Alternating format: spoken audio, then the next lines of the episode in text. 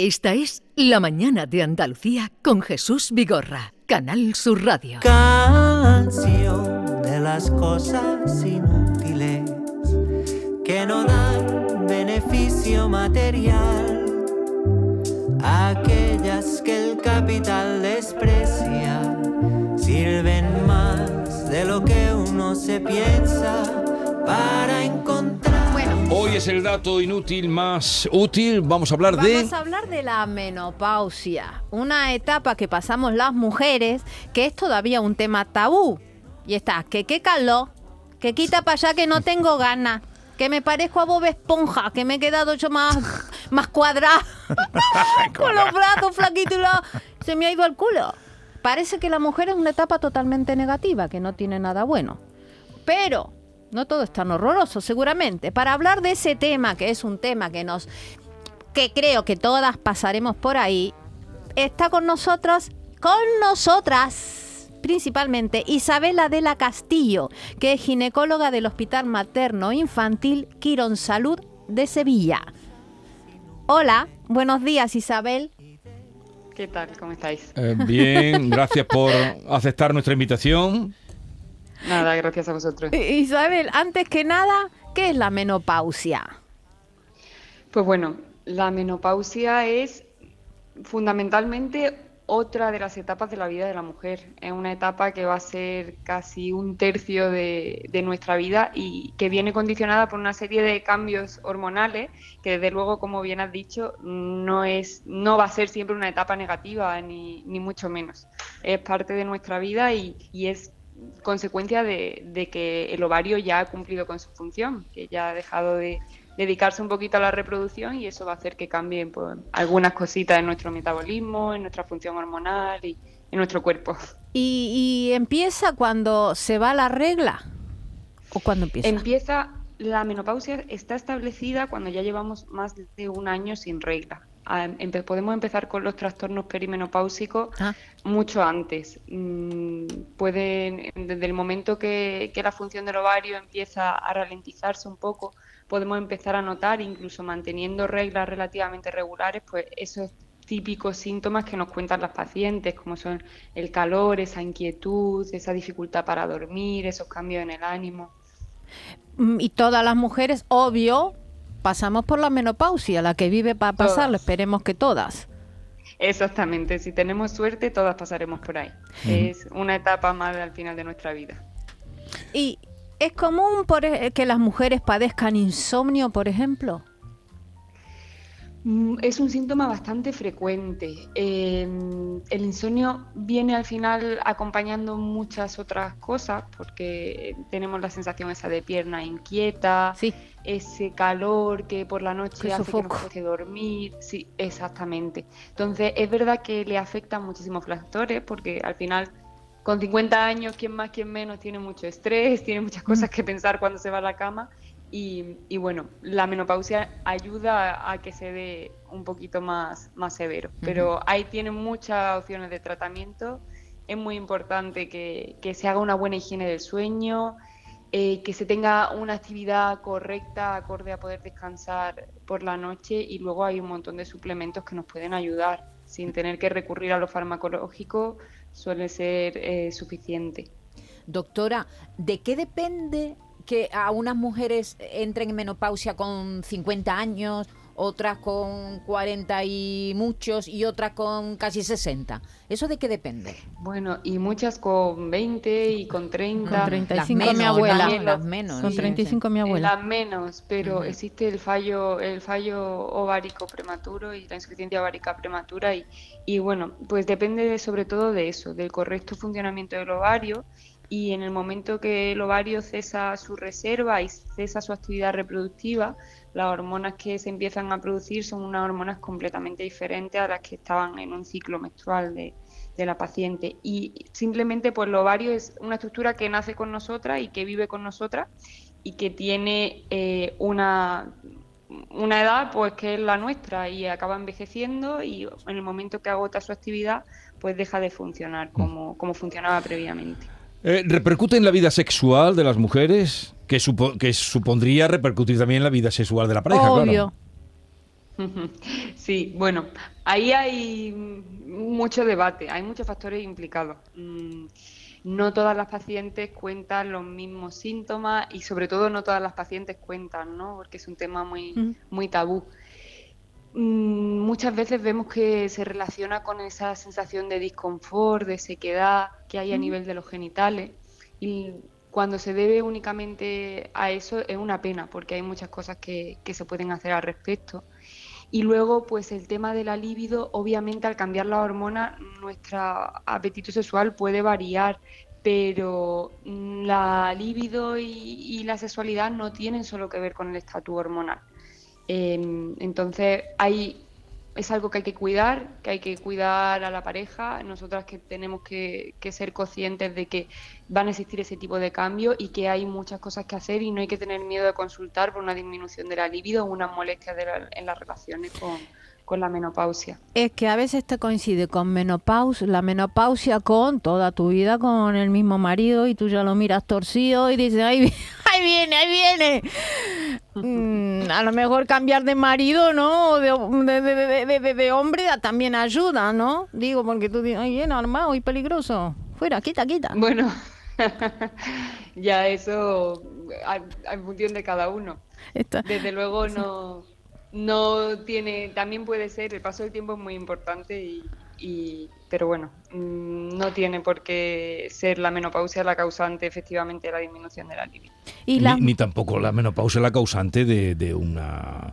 ¿De una qué? Em, de cambiar de pareja, Norma. No, pero digo que ya es el momento de que si se te va el deseo, el deseo sexual, hay veces coincide la menopausia con que estás aburrida. Es que es, es, una realidad, ¿eh? son estadísticas. pues, pues es muy importante saber eso y, ahí mm, hay mucho trabajo de pareja que hacer, ¿no? Y trabajo de nosotras mismas. El aburrimiento empieza donde cada uno quiere que empiece y, hay mucho trabajo que hacer ahí. Doctora, yo por... A nivel personal y, de pareja. Por las mujeres que me rodean que han tenido la menopausia o la están teniendo, todas están preocupadas porque engordan, incluso comiendo la misma, llevando la misma dieta que llevaban antes, engordan. ¿Eso es una cosa habitual que ocurre con la menopausia?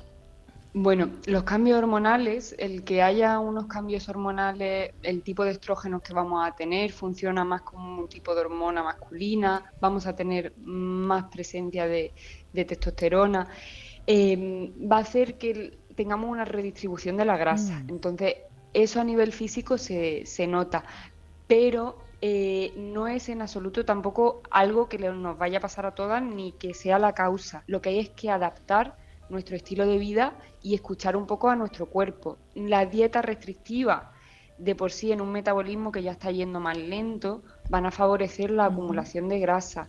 Hay que hacer una dieta muy rica. La menopausia es un momento para cuidarse, para escucharse a una misma, para, para ver qué necesitamos y qué no. Mm, tomar una dieta mediterránea ideal, rica en calcio, en omega 3 y luego hacer ejercicio. Y ejercicios que al final las mujeres históricamente nos han interesado poco, que son ejercicios de fuerza y ejercicios de tonificación, que van a aumentar esa masa ósea y que van a aumentar los requerimientos energéticos nuestros a lo largo del día y hacer que se acumule mucha menos grasa. Pesitas, ¿no? Las pesas nos vienen bien a las mujeres, ¿no? Pesitas, exactamente. De, fuerza. El ejercicio de fuerza es buenísimo para el hueso. Bueno, pues entonces, en, en resumidas cuentas, ¿qué debemos hacer? Porque no estamos educadas para afrontar la menopausia no se habla, no sé qué es lo que, cómo nos preparamos para la menopausia y cómo es saludable vivir la menopausia. Pues hay mucho que hacer desde antes. Eh, desde los años antes, cómo entremos a la menopausia va a condicionar mucho cómo vivamos la menopausia, eh, el estilo de vida más saludable posible que podamos llevar. La dieta es una dieta rica, que no sea restrictiva, el ejercicio y luego hay otras cosas mucho más locales que se deben de ir haciendo. Mm, psicológicamente, pues bueno, tenemos que estar preparadas de que va a ser un cambio que igual que la adolescencia, igual que el embarazo, los cambios hormonales pues favorecen la labilidad y no hay que tener miedo a hablarlo y no hay que tener miedo a decir, pues oye, me siento diferente o me noto más inquieta o, o estoy más intranquila en este momento de mi vida. Y luego a nivel genital, que también se habla muy poco, ese cambio en la lubricación, en la calidad de la piel, igual que nos echamos crema en la cara, yo siempre se lo digo a las pacientes, llevamos 20, 30 años utilizando crema para la cara y nunca nos acordamos de los genitales hasta que ya hay que hidratarlo. A ese momento. Hay que hidratarlo, mm. hay que cuidarlo. Más seco que Doñana. algo se habló ya. Eh, Goldberg dijo en unos premios que eh, dice que existía, que no existía ningún tratamiento efectivo para los sofocos y sí Viagra para los hombres. Eso lo dijo una vez públicamente. Si la menopausia fuera un tema masculino, habría un montón de soluciones. Pero como le afecta a la mujer y la medicina es un poco también Dime. que no hay que afrontarla como un problema. La menopausia no es no es una enfermedad, no es, no va a ser nuestro problema del futuro, es una etapa y hay que abrazarla y enfocarla a eso. Y además cada mujer es distinta, ¿no, doctora? Mismas, y, cada mujer es distinta, no todas las mujeres tienen los mismos síntomas. Exactamente. Utilizamos un vocabulario que, es muy duro, eh, nos dirigimos eso a nuestro cuerpo pues con celulitis, con todo parece que lo que nos pasa es malo. No, no es, no es ni todo tan malo ni podemos ser tan duras. Es un momento para escucharse, para cuidarse, para quererse y, es una etapa más con sus cosas buenas y sus cosas malas. Doctora Isabel Adela Castillo, ginecóloga del Hospital Materno Infantil Quirón Salud, gracias por estar con nosotros, por habernos ilustrado y también a las oyentes que nos estén escuchando. Un saludo y muchas gracias. Un saludo. Un besito. Y esa liberación de no quedarte embarazada, por Dios. Eso decía mi madre. Eso es una maravilla. Eso decía mi madre. Buenísimas en la menopausia, buenísimas. Y otra cosa, Norma, tú hablas de la menopausia que las mujeres, pero nosotros tenemos también otros problemitas. Pero eso otro día. Pero eso, hoy estamos hablando de eso. Sí, pero yo también estoy afectado. Yo estoy ya con la andropausia. Te has embajonado, ¿no? Te has embajonado. Sí. Vamos a... Unos gatillazos, unas cosas que ya no... Vamos a recibir, vamos a recibir, ¿qué ha dicho? Es que a la que me descuido, a la que me descuido, aprovecha la ocasión. El próximo día que no has tenido como un conejo. Te voy tú has tenido como un conejo híbrido. Como un conejo. Oye, háblame de los conejos híbridos que se lo están cargando todo. Normita. Me está dando un palo. No, te estoy dando un palo, no, te estoy contando. y conejito? Que hay unos conejos que se lo están comiendo todo. ¿Pero que son? ¿Híbridos porque son de liebre no, y de son híbridos porque los que utilizan el conejo como mascota en esta mm, eh, mascota, mascotinización de la sociedad, lo sueltan, se lían con los del campo y ya está la cosa... con liebre y con conejo, ¿no?